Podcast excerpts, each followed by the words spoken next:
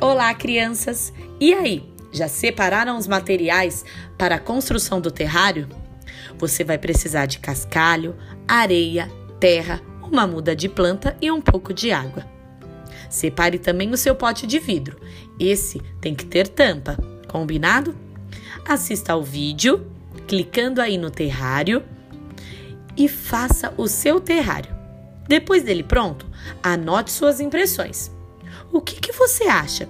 Esse terrário, ele vai ficar aberto ou fechado? Será necessário regar as plantas?